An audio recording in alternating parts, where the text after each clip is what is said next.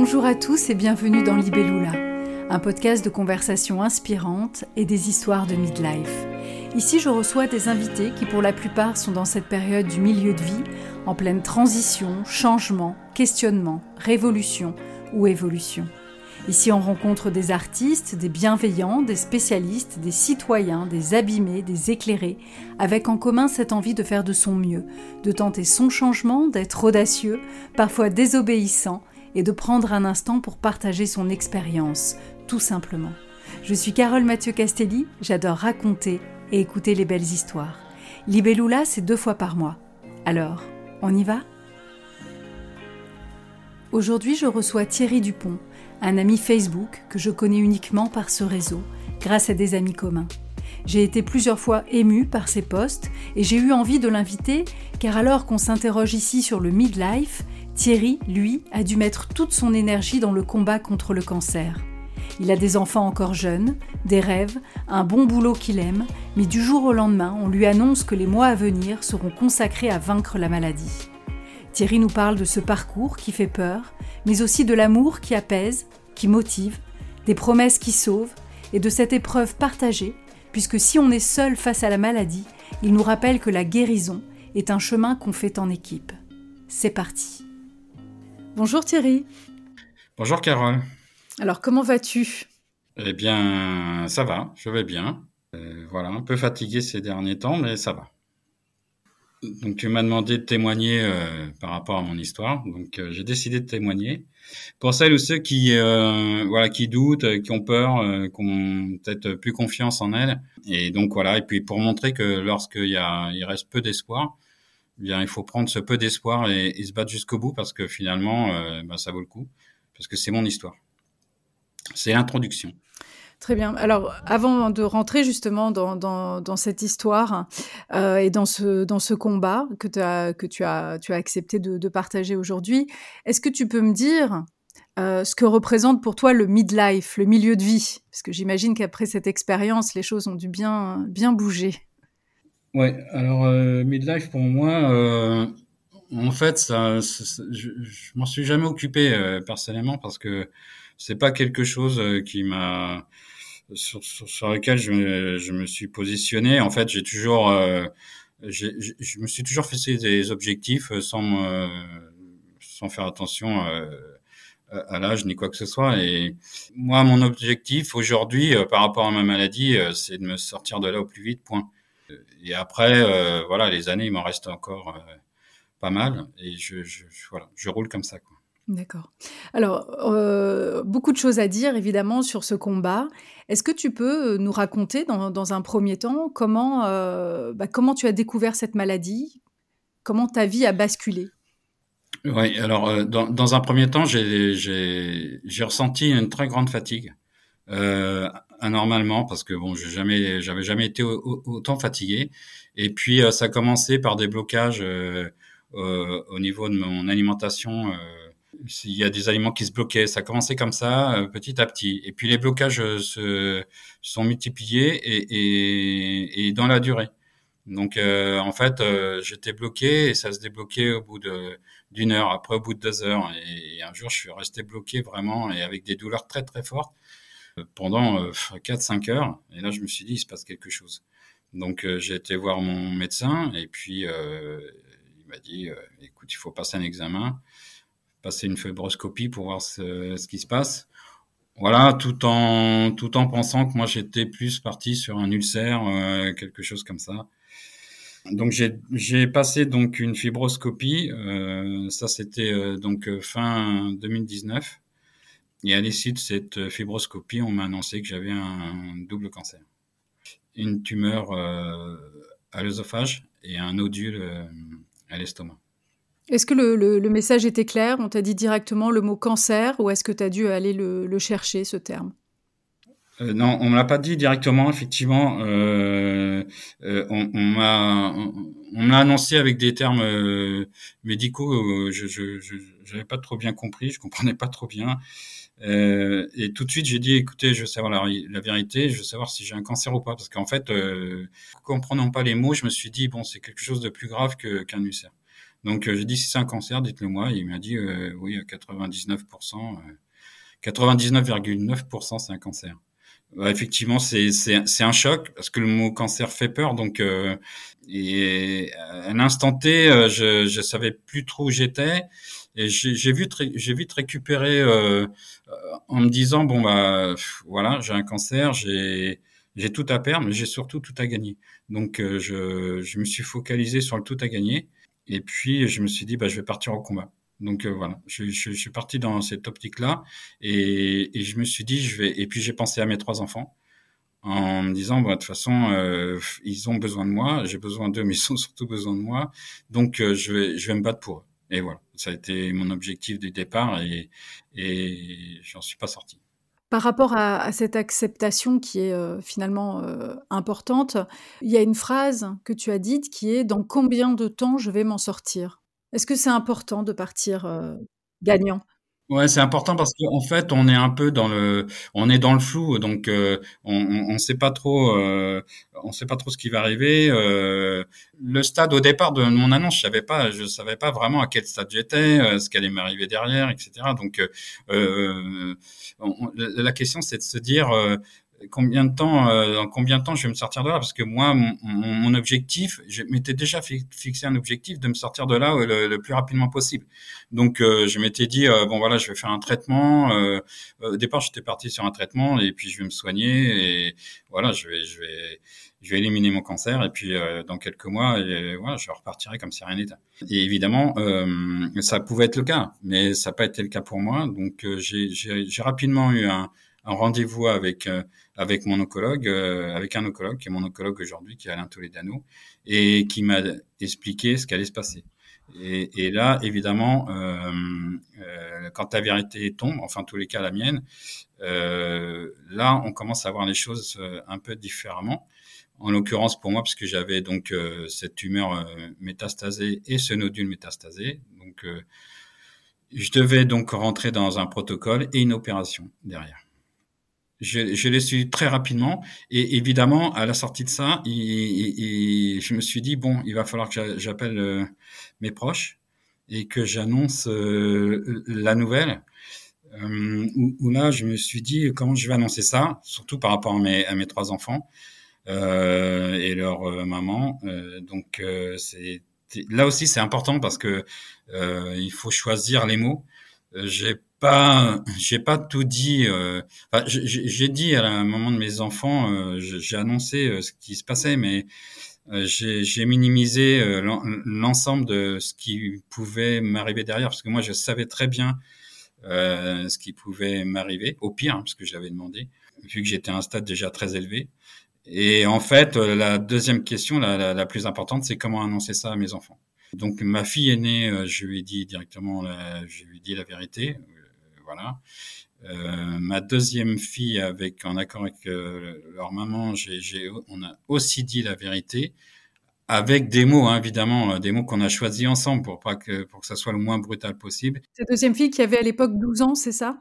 Oui, elle avait elle avait 12 ans, donc il fallait être prudent hein, parce qu'à cet âge-là, c'est c'est quand même compliqué pour annoncer les choses, surtout ces, ces, ces maladies-là, en sachant qu'après ils en parlent entre eux à l'école, donc tout ça, bon, euh, on, on, a fait très attention. Et puis à notre fils, on a vraiment minimisé la chose. Euh, on a tout de suite tourné ça un peu, euh, pas à l'humour, mais euh, on, on s'est dit bon bah voilà c'est ça, mais c'est pas très grave en fait. Euh, c'est comme une une opération, voilà, on, on, se fait mal, on se soigne et puis on se, on se fait opérer et puis on repart. Et, et, donc voilà. Et moi j'ai fait j'avais fait une promesse à mes enfants, leur disant voilà c'est pas c'est pas très grave, papa il va va pas va, va se battre va se opérer s'il doit se opérer et puis euh, et puis voilà on, on, continuera comme euh, comme si rien ne s'était passé et, et on est parti là-dessus. Alors juste euh, par rapport juste donc à mes enfants, à mes deux derniers enfants, donc ils habitent à Nice avec leur maman et donc il, il fallait faire aussi un, un choix de savoir comment comment on allait s'organiser par la suite? Est-ce que je restais sur Paris ou je, descendais euh, sur Nice? Et en fait, on a pris la décision avec mon oncologue euh, donc sur Paris de descendre à Nice pour que bah, moi je, je, puisse en profiter et eux me voir. Parce que bon en me voyant ça leur permettait de se dire bon papa est toujours là il est bien vivant et, et donc voilà. Donc ça c'était un choix très important pour les enfants pour nos enfants et pour moi aussi finalement parce que bon, euh, ça, ça, me changeait aussi d'environnement. Et effectivement, je suis rentré donc avec mon oncologue, je suis rentré euh, très vite en contact parce qu'il fallait que je sois pris euh, très rapidement. Donc là, tout s'est accéléré. Hein, donc j'ai vu un autre oncologue en bas à Nice, radiothérapeute, et, et, on est parti tout de suite dans un protocole chimiothérapie, radiothérapie, un protocole extrêmement agressif parce qu'il faut il faut aller très vite. Et là, j'ai tout de suite senti euh, bah, les effets, hein, parce que là, on a des effets euh, assez rapides, d'énormes fatigues. Euh, D'autant plus que moi, comme je pouvais plus m'alimenter, on m'avait posé une sonde alimentaire que j'ai gardée quand même six mois. Hein. Et là, évidemment, on n'a plus les mêmes forces hein, qu'en se nourrissant normalement. Donc là, c'était euh, bah, c'était compliqué, hein, pour, euh, comme pour tout le monde. Heureusement, quelque part, j'étais j'étais dans le sud, donc j'avais j'avais euh, la mère pour moi, donc euh, il y a la maman de mes enfants qui m'a amené euh, à mes rendez-vous, à mes, mes, mes rendez-vous médicaux, à ma chimio, à mes chimios, mes radiothérapies, qui venaient me rechercher. Puis de temps en temps, elle me laissait au bord de mer pour que je puisse récupérer. Et, et puis je récupérais, je repartais au combat. Est-ce que ça t'a aidé, ça? Ça t'a aidé, ces ressources?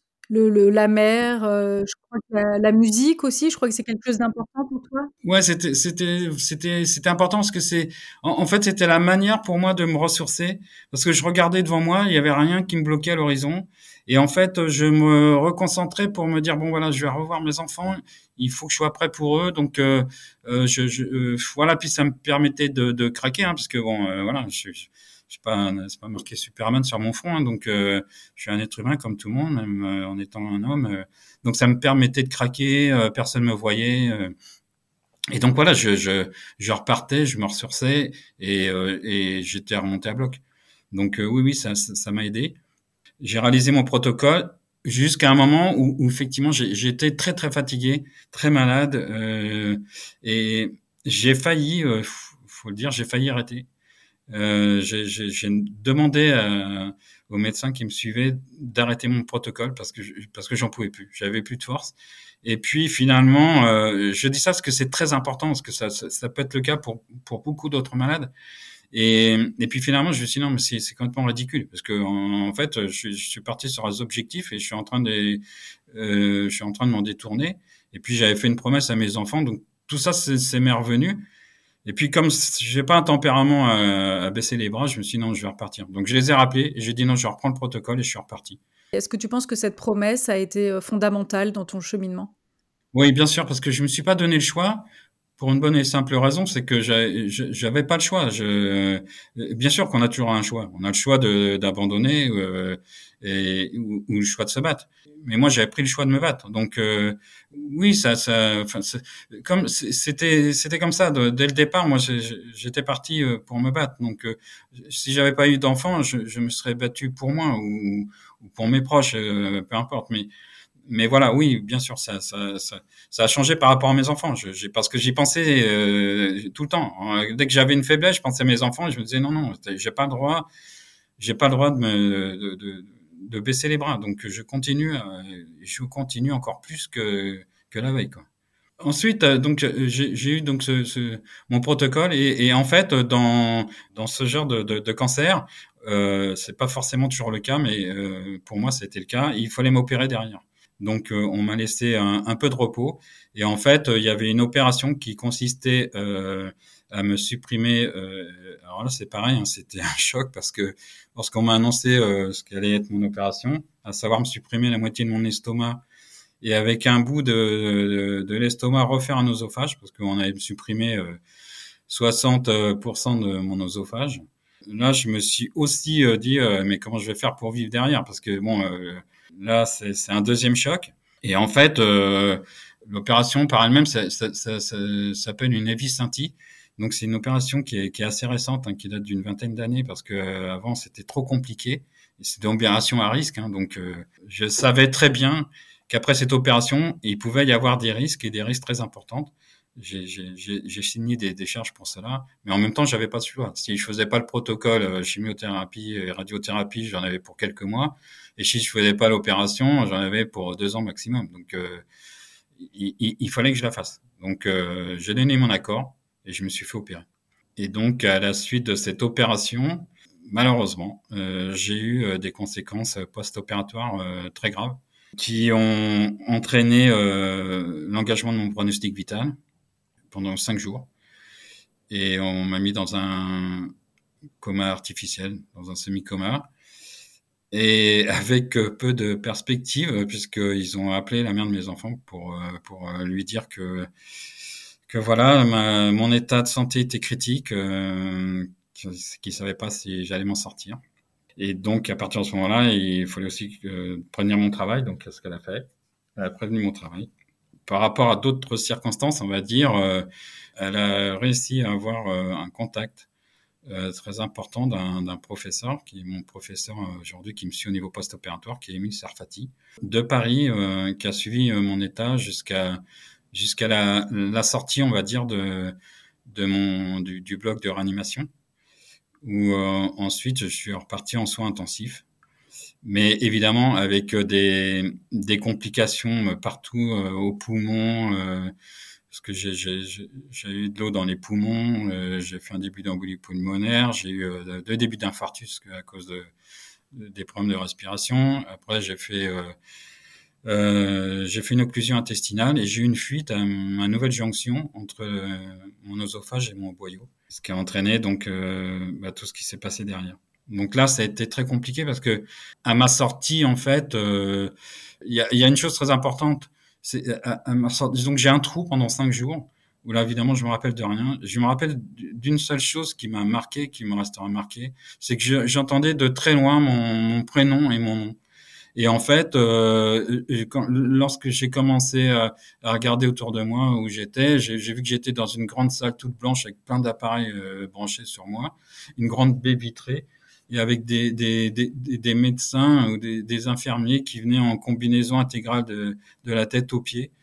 Euh, parce qu'évidemment, il, il fallait pas que j'attrape le moindre microbe ni virus. Puisqu'en fait, on était en plein Covid, on était au printemps 2020. Et du coup, quand, tu, bah, quand tu as eu cette vision, j'imagine, euh, de science-fiction, euh, bah, les gens qui s'occupaient de toi étaient euh, masqués, en combi.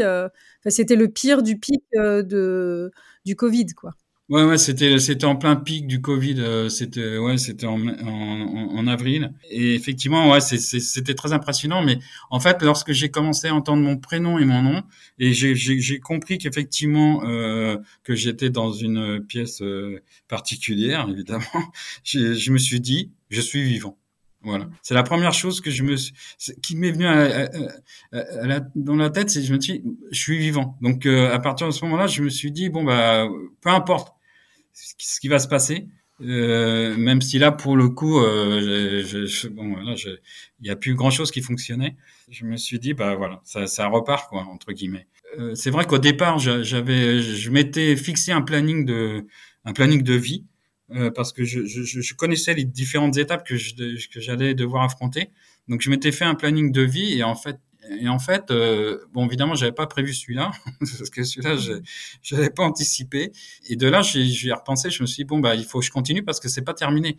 Donc, euh, c'est certainement le début d'un combat qui va être là pour le coup euh, encore plus long que je l'avais prévu. Je crois que tu appelles ça même le calendrier de la victoire.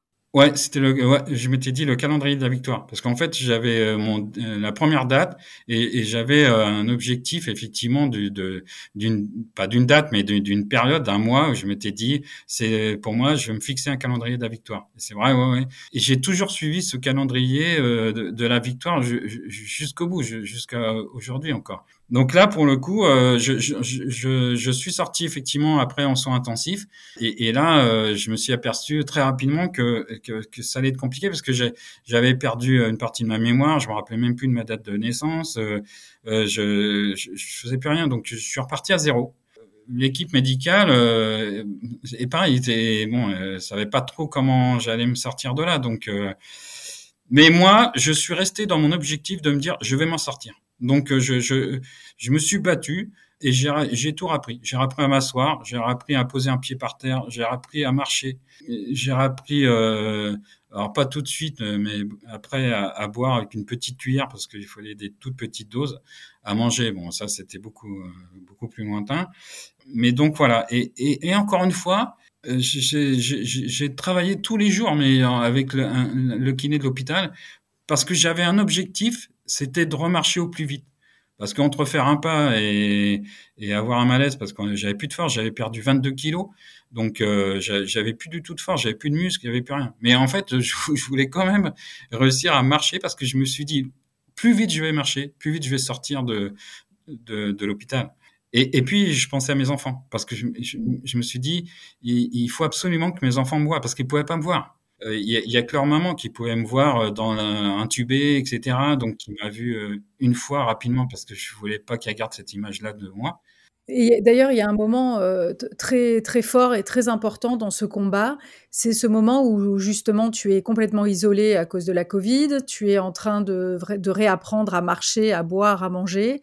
Tu les as pas vus depuis plusieurs semaines et tu remarques qu'il y a une petite terrasse euh, pas loin de ta chambre et ton, ton objectif en fait est de une terrasse qui donne sur le parking de l'hôpital et ton objectif pendant plusieurs jours a été donc de tout faire pour atteindre cette terrasse pour pouvoir les appeler, et tu as demandé à la mère de, tes enfants, Caroline, on peut la, citer, euh, de, euh, bah, de venir pour pouvoir les voir même de loin, même sur ce parking, pour créer un, une connexion entre vous. Je trouve ça très très fort. C'est vrai, c'est certainement le moment le plus émouvant pour moi. Là, c'est quelque chose qui est euh, euh, qui a été extraordinaire parce que il, y, a deux moments comme ça. Il y en a un euh, où je vais revenir en arrière rapidement. C'était euh, pendant ma, ma, chimio parce que j'avais plus de force et en fait mon fils voulait jouer au, ballon avec moi au foot. Et en fait, j'ai je, je, pris sur moi pour jouer avec lui et pour lui montrer que voilà, c'était rien n'avait changé, alors qu'à l'intérieur de moi tout avait changé déjà. Et là, effectivement, j'avais repéré ce petit parking et en fait, je m'étais dit bon, il faut que j'aille absolument marcher, il faut que je marche jusqu'à cette terrasse, parce que c'est une terrasse qui de l'hôpital, qui euh, effectivement était ouverte. Il y avait une baie vitrée et il y avait un petit parking. Et je m'étais dit, euh, euh, il faut absolument que, que la maman de mes enfants vienne avec eux. Donc j'ai vu ça avec elle. En même temps, je savais pas comment j'allais faire parce qu'il il fallait vraiment que j'arrive à marcher. Donc même si j'avais mon fauteuil roulant, c'était pas un problème. Donc je me suis débrouillé avec l'hôpital. Euh, j'ai pris mon fauteuil roulant, j'aurais dit de, de, de m'amener. Il y avait une petite marche. J'ai je, enjambé cette marche-là. Et en fait, je voulais absolument marcher et, et, me mettre debout parce que la difficulté, c'était de tenir debout. La maman de mes enfants est arrivée avec mes enfants. Et là, ils m'ont vu. Ils m'ont vu debout. Et moi, je les ai vus et là, ça, ça, ça a tout changé parce que parce que c'était un objectif pour moi de réaliser et l'objectif principal, c'était qu'ils me voient euh, bah, debout, vivant. Euh, et euh, j'ai réussi euh, même de loin parce que j'avais j'avais mon téléphone, donc j'ai parlé avec eux par téléphone. J'ai réussi à leur, leur dire voilà, je suis parce que évidemment là ils voyaient bien. Hein, j'ai dans quel état j'étais, même si c'était assez loin. Mais j'aurais dit bon voilà, il, il, va falloir encore un peu de patience pour vous, mais je vais, je vais, je vais, je vais tout faire. Je vais me battre jusqu'au bout pour me sortir. Je vais me sortir de là le plus vite possible. Donc là, oui, c'était un moment très très fort que j'oublierai jamais parce que c'est quelque chose où je me suis surpassé pour en arriver là, vraiment surpassé. D'ailleurs, tout toutes les équipes là-bas euh, médicales, euh, j'étais devenu une mascotte un peu pour eux parce que euh, parce que ils, ne pensaient pas que j'allais pouvoir réaliser ça. Mmh. Voilà. Et ensuite, bien évidemment, après tout ça, bah, c'était très compliqué parce que là, il, il, a fallu évidemment bah, me réadapter à une nouvelle vie avec tous ces handicaps. Mais bon, je me suis malgré tout, je suis quand même sorti d'hôpital. Et puis pareil, j'ai suivi mon calendrier de, de vie entre guillemets. Et, mais là, j'ai compris qu'effectivement, euh, la l'échéance que je m'étais fixée euh, par rapport euh, au mois, parce que bon, j'avais calculé ça en mois, euh, j'avais là, j'ai vite compris que ça allait être beaucoup plus long que prévu. Euh, à la suite de ça, je suis remonté sur Paris, parce qu'en fait, contrairement à ce que j'aurais pu penser, mon état s'est amélioré. certainement parce que j'étais encore sous traitement, il y avait beaucoup de choses en moi, de produits, etc. Et, et a commencé à se dégrader. En fait, j'ai senti que ça, tout, tout, repartait à la baisse à tous les niveaux. J'ai pris un peu peur, donc là, j'ai pas forcément, j'ai pas dit comment ce que je ressentais à mes proches.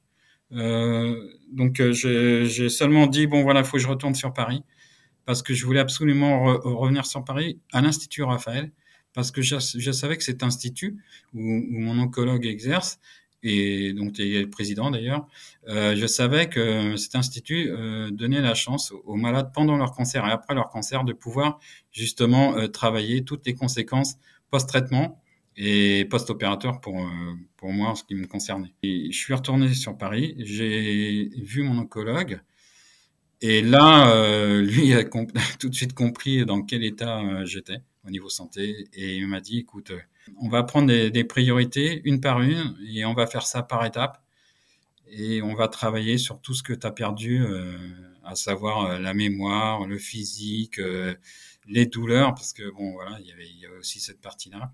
Et aujourd'hui encore, je suis en soins euh, par rapport à tout ça. Mais si j'en suis là aussi aujourd'hui, c'est grâce, euh, euh, grâce à l'Institut Raphaël, parce que c'est le seul institut euh, malheureusement qui existe en France. J'espère qu'il en existera d'autres. Mais c'est le seul institut euh, qui, qui permet, par rapport aux équipes qui travaillent, de, de, continuer à travailler pendant, euh, pendant le, le, les traitements liés au cancer et surtout euh, après, parce que le, le, les problèmes des centres de cancérologie, c'est qu'ils s'arrêtent, ils s'arrêtent au traitement. Après, on te lâche entre guillemets dans la nature, parce que leur travail s'arrête là pour eux. Donc, il n'y a rien à dire, mais mais derrière, on est livré à nous-mêmes. Donc là, c'est compliqué, surtout dans des cas comme le mien où là, j'avais tout perdu et je savais plus trop comment j'allais faire, parce que là, j'avais vraiment tout perdu. Est-ce que tu peux en deux mots nous expliquer justement la particularité de cet institut? Parce que c'est vraiment quelque chose, une prise en charge euh, vraiment holistique, de manière vraiment euh, générale, on va dire, où il y a à la fois, euh, enfin, tout est fait pour le bien-être du patient, mais il y a à la fois même du coaching, il y a des suivis thérapeutiques, il y a des remises en forme, il y a des nutritionnistes. C'est vraiment une approche globale qui devrait effectivement accompagner chaque, chaque personne qui sort de, la maladie ou qui est encore malade. Est-ce que tu peux nous parler en, deux mots? Oui, tu as pratiquement tout dit. Donc, euh, mais effectivement, euh, c'est un institut euh, qui permet de, travailler sur effectivement sur tous les points faibles qu'un malade peut, avoir, les, points critiques, mais à tous les niveaux, au niveau psychologique, au, niveau des douleurs, au niveau, c'est vraiment c'est un centre qui a été conçu pour les malades. C'est-à-dire que même lorsqu'on rentre, euh, parce que contrairement à un hôpital qui, est quand même euh, un peu anxiogène, euh, euh froid, euh, on comptoie que des malades. Donc moi j'ai un cancer qui se voit pas, mais il y a des cancers qui se voient, des cancers de la face, des, du cou, des, oreilles, des voilà, on voit des, des on voit toutes catégories, on voit des jeunes aussi. Là, il faut, aussi penser aux, jeunes, hein, parce que là c'est violent. Il y a des images extrêmement violentes et on est toujours dans un contexte contexte de maladie. Euh, donc euh, là, c'est un centre qui a été conçu euh, pour justement nous, écarter, alors pas pour être dans le déni, mais pour nous écarter de ces images-là qui sont logiques finalement, et, et, quand on arrive, c'est, c'est, c'est tout est feutré, tout a été calculé pour que le malade s'y sente bien. Et d'ailleurs, la première fois que j'y suis rentré, euh, je me suis senti super bien. Aujourd'hui, je dis que c'est ma maison secondaire, mais, euh, mais c'est vraiment ma maison secondaire. J'y vais avec plaisir parce que je sais que je vais ressortir encore mieux. Donc, euh, mais c'est impressionnant parce qu'effectivement, là, on rentre dans un univers qui est complètement euh, différent d'un, alors que c'est quand même un hôpital. Hein, c'est, c'est, c'est, enfin, c'est un institut médical avec des, avec des médecins. Euh, mais effectivement, donc des médecins spécialisés en tout, en coaching sportif, euh, dans les douleurs, donc en réflexologie, euh, en ostéopathie, en psychologie. et puis c'est des, c'est aussi un institut qui, au niveau technologique, est à la pointe de, tout ce qui, sort au niveau technologique. Donc c'est vraiment impressionnant. Il y a, vraiment des, appareils pour permettre d'améliorer nos notre état de santé, quoi.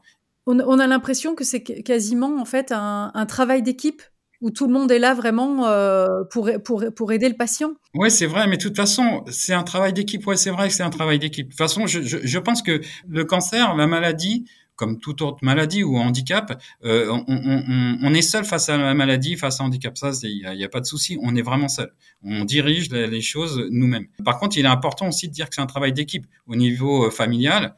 Euh, donc là, il faut pas, il faut pas oublier la famille, il faut pas oublier les proches, les amis, le milieu professionnel et le milieu médical. Parce que là, effectivement, c'est un travail d'équipe euh, avec le milieu médical. C'est un engagement qu'on prend avec eux. Ils s'engagent pour nous, mais il faut qu'on s'engage aussi euh, vis-à-vis d'eux parce que et c'est là aussi c'est important de se battre parce que eux ils donnent tout pour pour nous et on, on a l'obligation, moi je, je, je trouve, hein, c'est mon avis, euh, de, de, tout donner aussi pour eux parce qu'au bout au bout du bout c'est quand même nous qui sommes gagnants. Hein. Donc euh, faut pas l'oublier, c'est que la victoire elle est pour nous, hein. elle, est, elle, est, pour les soignants parce que évidemment c'est pour eux c'est c'est leur victoire à eux, mmh. mais c'est surtout une victoire pour nous. Hein.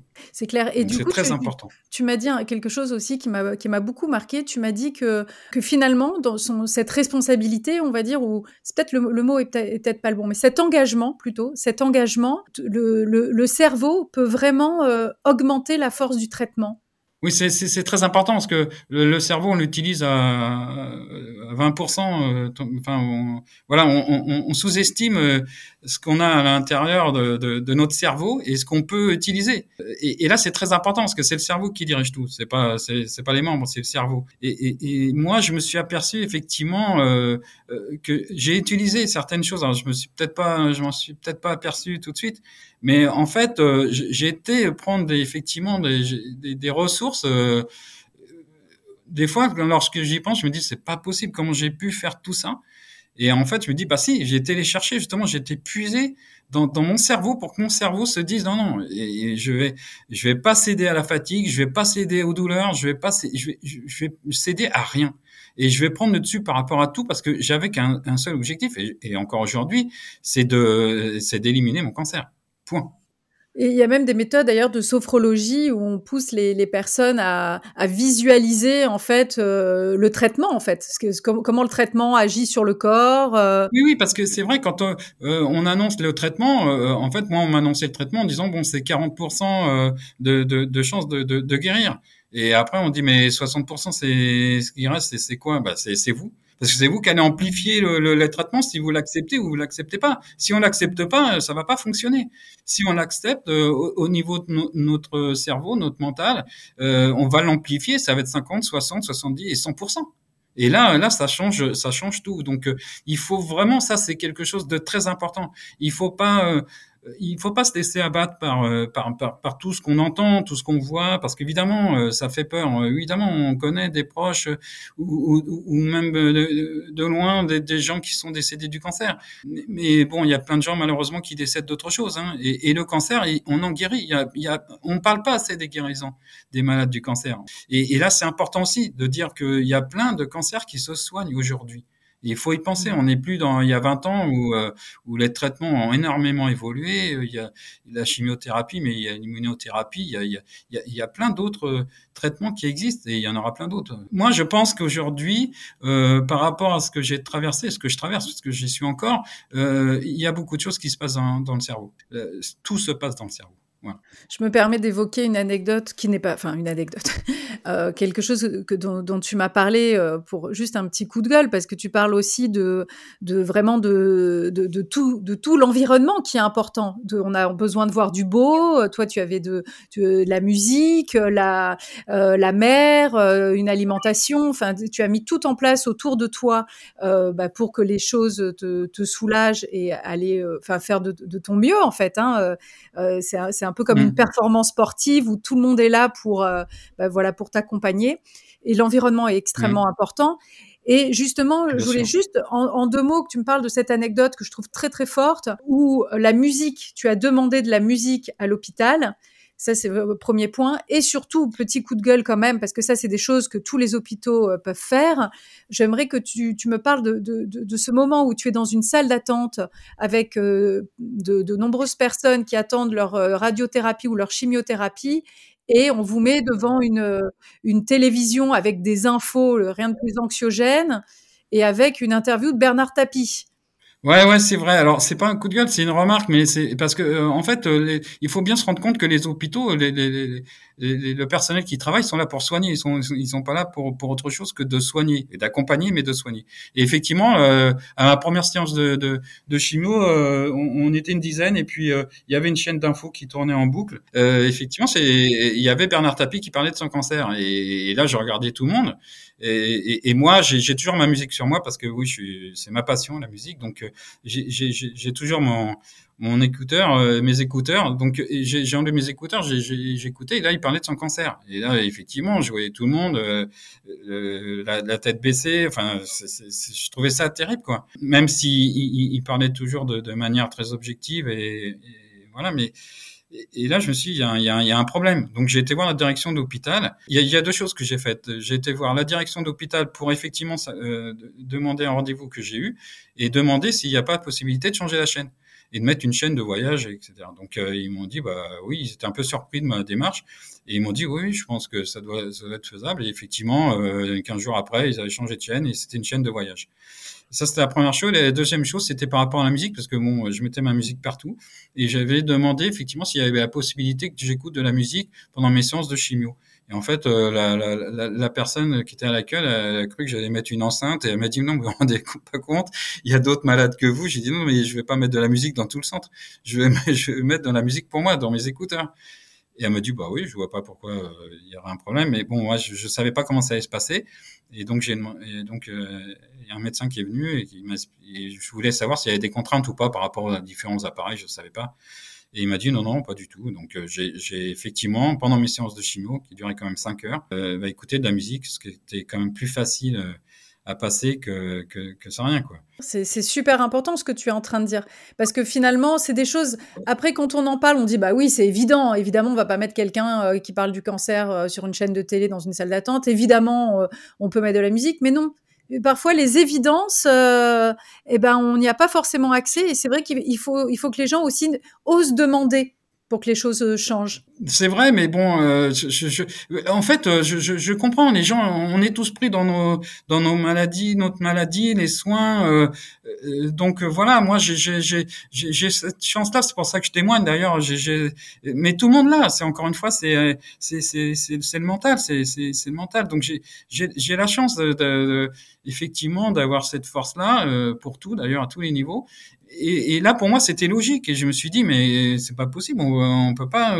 Il faut mieux éteindre dans ce cas-là parce que c'est déjà assez compliqué comme ça. Donc, euh, moi, c'est quelque chose que j'arrivais pas à comprendre. Donc, euh, je me mm. suis dit, bah oui, si, si je fais rien, il y a rien qui va bouger. En tout cas, dans cet hôpital, maintenant, il y a les chaînes voyage. Donc ça, c'est ça, c'est bien déjà. Ouais, ouais, ouais. Mais j'espère que tous ceux qui ont des chaînes d'infos dans leur hôpitaux qui qui m'écouteront peut-être par la suite, euh, bah, changeront, diront ouais, c'est vrai que c'est pas bête.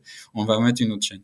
On va faire un, petit manifeste avec un listing des choses euh, essentielles, en fait, qui ne qui coûtent pas plus d'argent, mais qui peuvent vraiment mettre euh, le malade dans une bonne disposition sans engager des moyens financiers exorbitants, je pense qu'il y a bien, il y a, il y a, il y a, des petites choses à faire euh, qui seraient possibles hein, de réaliser, euh, mmh. y, compris pourquoi pas mettre des, des, des, coins ou écouter de la musique euh, pour ceux qui le veulent, parce qu'aujourd'hui, avec toute toute la technologie qui existe euh, et à moindre coût, on, on, pourrait le faire. Ça a déjà existé euh, pendant quelques années à la sortie des gares, mais mais ça pourrait se faire. Mais mm. encore une fois, on est dans un milieu médical. Euh, leur job, c'est c'est de soigner. Voilà, leur priorité, c'est de soigner et, ils le font mm. très bien. Donc en tous les cas, bah voilà, moi je, je me suis dit à moi de d'essayer de faire changer les choses. J'ai réussi à faire changer une toute petite chose, mais bon, voilà. C'est déjà bien.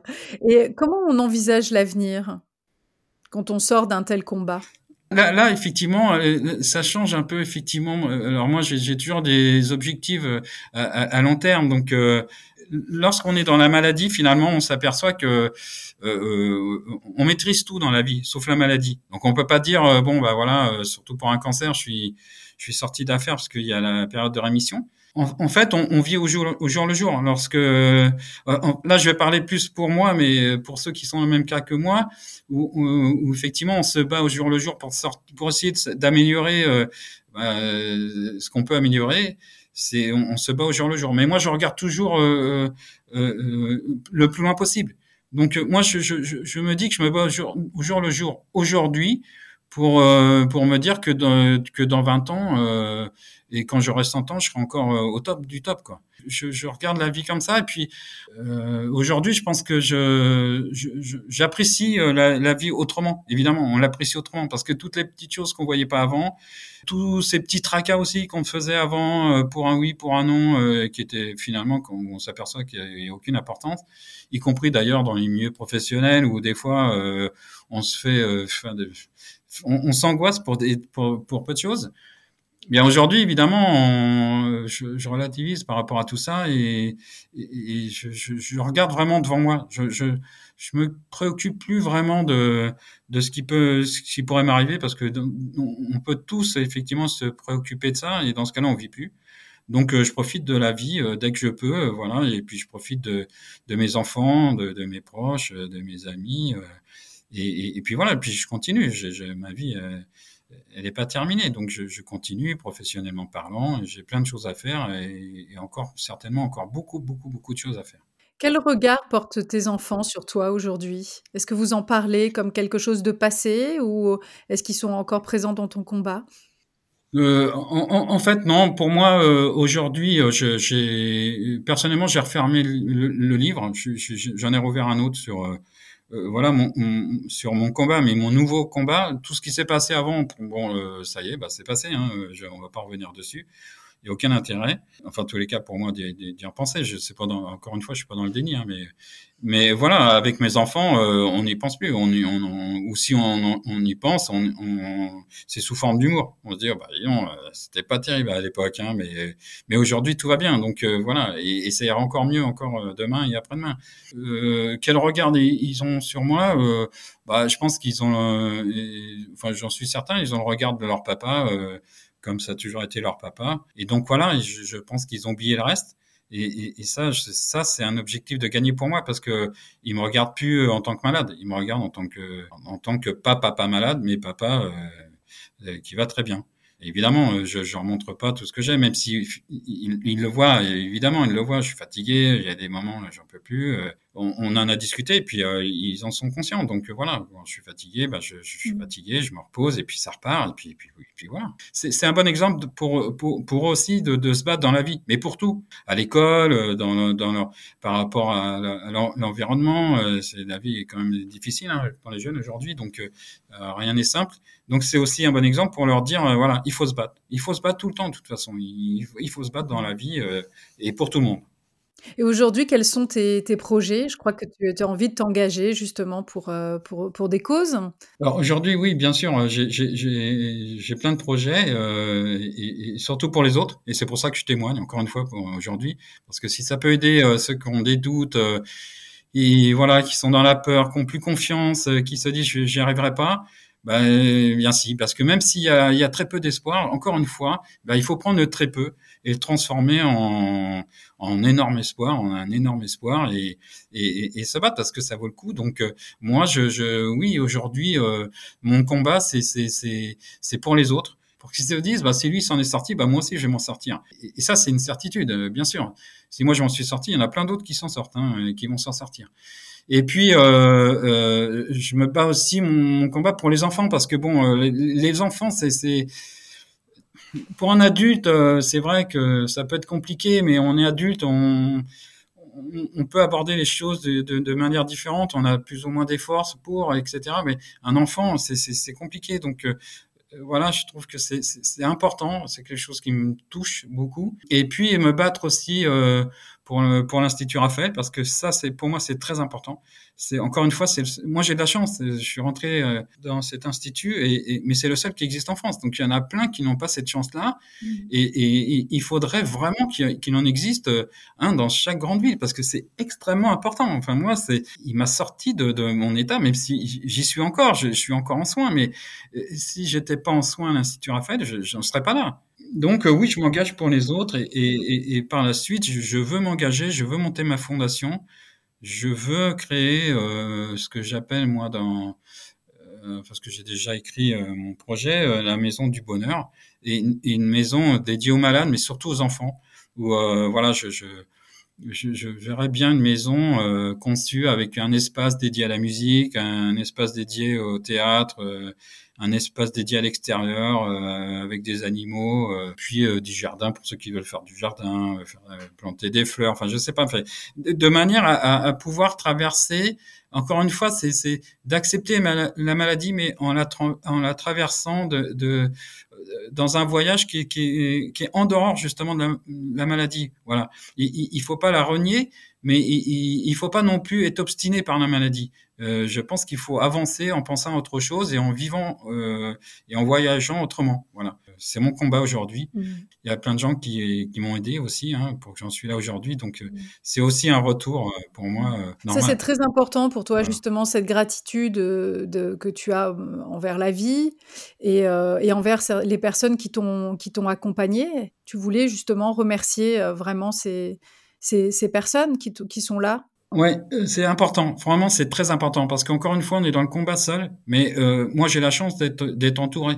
Il faut aussi penser à ceux qui n'ont pas la chance d'être entourés, qui n'ont pas d'enfants, euh, qui n'ont et, qui peuvent être désespérés. Mais en fait, il, faut se dire que non, parce qu'ils peuvent en parler. Euh, ils peuvent en parler justement à leurs médecins, euh, à des, à des malades, parce qu'ils vont côtoyer des malades qui sont, voilà, qui qui vont leur apporter. Il faut, faut voilà, il y a des associations qui existent et il, faut, il faut solliciter le maximum de personnes. Moi, j'ai cette chance-là, donc effectivement, je, je, je, suis bien entouré, donc et, et c'est important parce que le, le, combat, il se fait aussi euh, par rapport à ceux qui, qui, nous entourent. Donc il y a mes trois enfants, évidemment, euh, parce que ça c'est le plus important. Mes trois enfants, là, pour le coup, ils m'apportent euh, tous les jours ce que j'ai besoin. Hein. Quand ça va pas très bien, bah, évidemment, je pense à eux ça, ça va tout de suite mieux.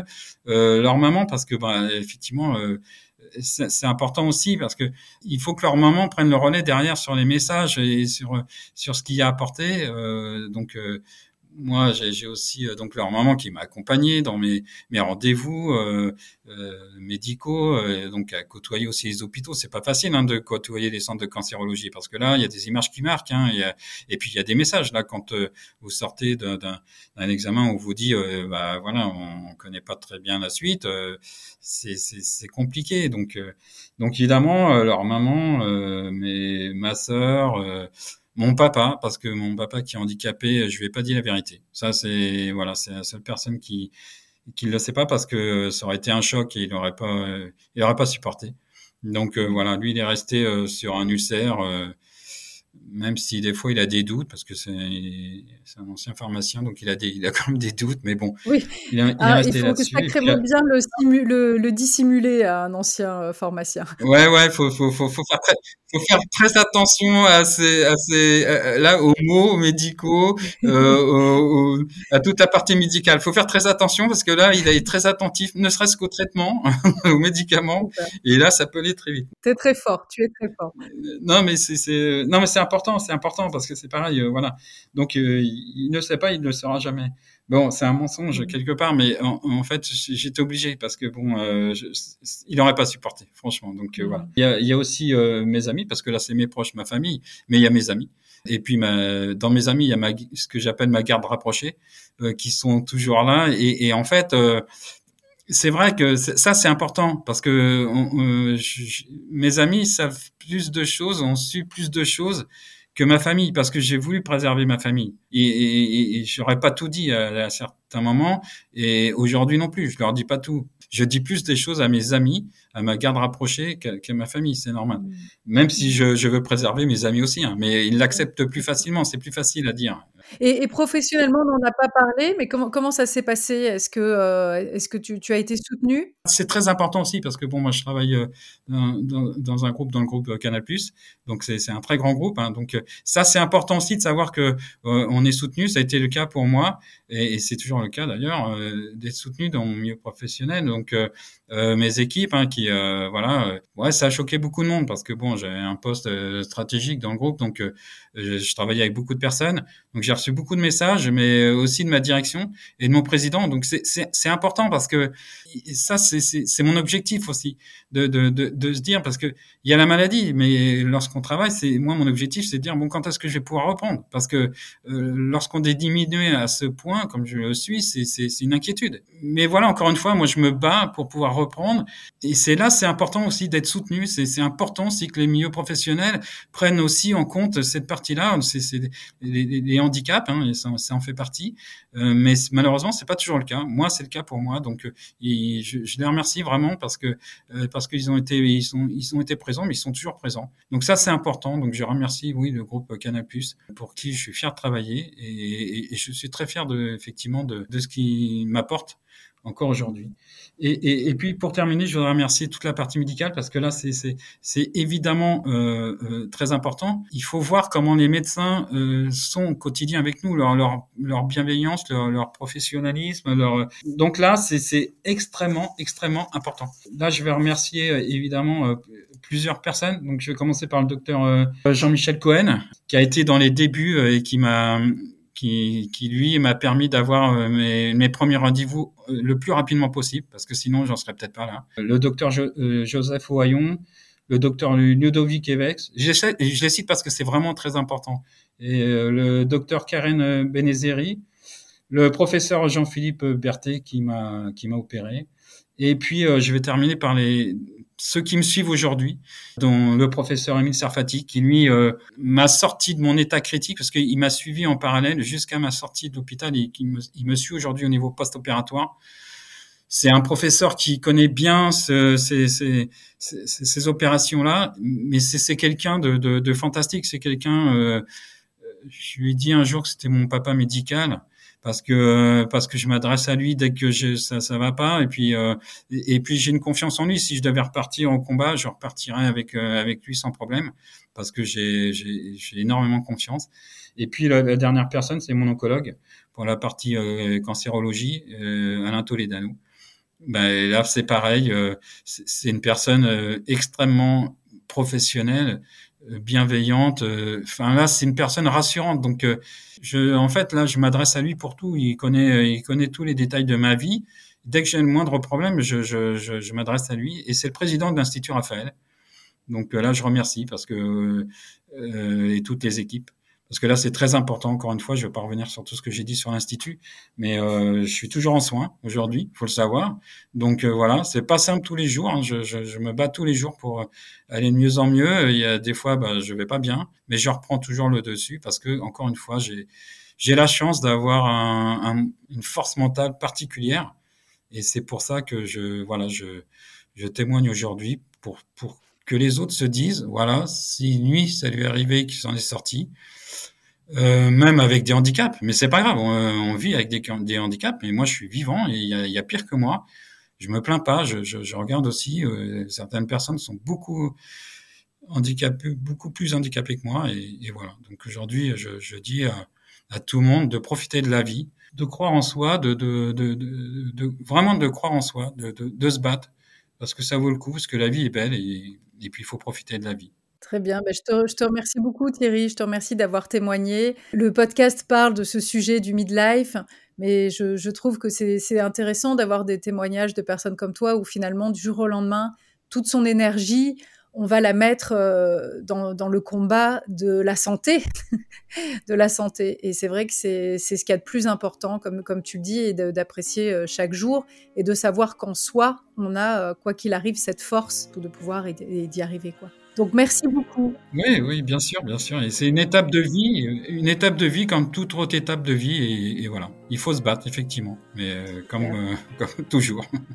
Je te remercie beaucoup Thierry. Merci à toi, merci à toi Carole, merci. Merci pour euh, ta générosité, merci. Voilà, j'espère que l'épisode vous a plu. J'en profite pour embrasser très fort Caroline, la maman des enfants, tous les accompagnants qui essaient de ne pas flancher eux aussi, et tous ceux qui sont au cœur de cette épreuve, avec une spéciale dédicace à ma très chère tante infirmière qui a soigné toute sa vie et qui se bat depuis plusieurs années contre le cancer. Je vous remercie pour votre présence et pour vos messages. Je suis heureuse de savoir que ces échanges vous font du bien. Je compte sur vous pour partager, commenter, mettre un avis 5 étoiles, c'est très important pour le podcast. Et si vous pouvez suivre le compte Instagram Libellula Midlife Podcast, pour poursuivre nos conversations et pour me permettre de continuer à contacter des super invités. Cet épisode a été réalisé par Macam Film et la musique Takayama composée par Niwell. Je vous embrasse fort et à très vite.